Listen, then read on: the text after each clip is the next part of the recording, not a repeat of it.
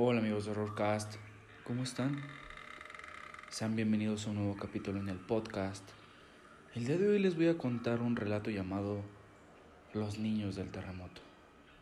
Vamos a escucharlo y no olviden seguirnos en Apple Podcast, en Spotify y también en Instagram, arroba horrorcast-of. Ya somos más de 100 seguidores, así que vamos a seguir aumentando esta comunidad. Y bueno, vamos a comenzar con esta historia. Don Ernesto era un hombre que recientemente se había mudado a un edificio de apartamentos en pleno centro histórico de la Ciudad de México. Vivía completamente solo, pues sus hijos nunca lo visitaban y mucho menos le habían dado nietos. Esto ya que estaban demasiado enfrascados en sus trabajos. A él, como quiera, le daba lo mismo. Casi hasta podía decir que era mejor. Nunca le habían gustado mucho los niños. Corrió el mes de septiembre, cuando, como de costumbre, se encontraba en su departamento preparándose la cena. Se sirvió una buena taza de café y se dirigió a la sala de estar para mirar la televisión bebiendo un sorbo de la bebida antes de dejarla en la mesita a su lado. Un instante después, cuando quiso tomar un poco más, se sorprendió de ver la taza que había desaparecido. Desconcertado, miró alrededor. Unos susurros a su espalda le pusieron la piel de gallina, pero cuando volteó, no había nadie. No es posible que a mi edad ya me esté imaginando cosas, dijo, regresando a la cocina para mirar si de casualidad se había olvidado de ahí el café. Pero no había sido así. Cuando volvió a entrar en la sala, la taza estaba justo en el lugar donde la había dejado. Unas risitas infantiles le pusieron los pelos de punta. Alterado, donde Ernesto salió a toda prisa de su casa para encontrarse con el vecino de al lado, que volvía de hacer unas compras.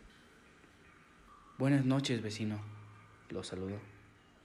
Y tan buenas, como nadie me advirtió que había niños en este edificio. Acaban de jugarme una broma muy pesada, pero ya verán, cuando sepa quiénes son y vaya a armar un escándalo con sus padres.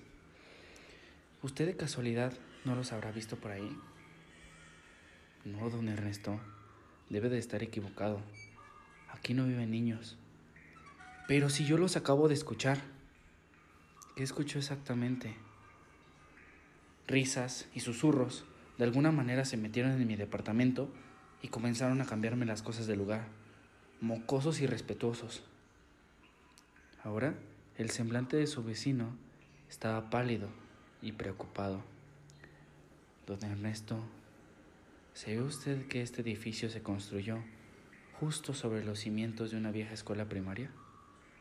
El colegio quedó completamente destruido durante el terremoto del 85. Usted se debe de acordar muy bien. Pues claro que me acuerdo. Cuando mi mujer aún vivía, nos tocó evacuar nuestra casa. Pero eso que tiene que ver con los niños. En aquella tragedia, algunos quedaron atrapados entre los escombros de la escuela.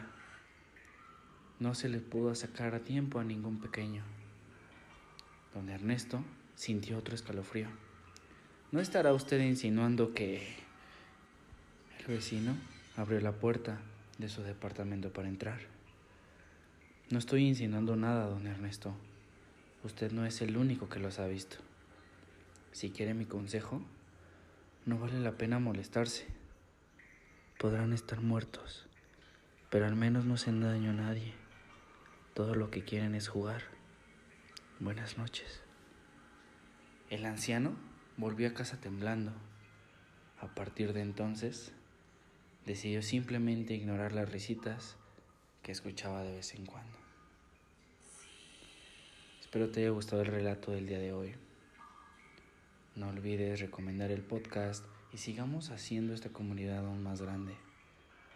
Y dime, ¿estás listo para el horror?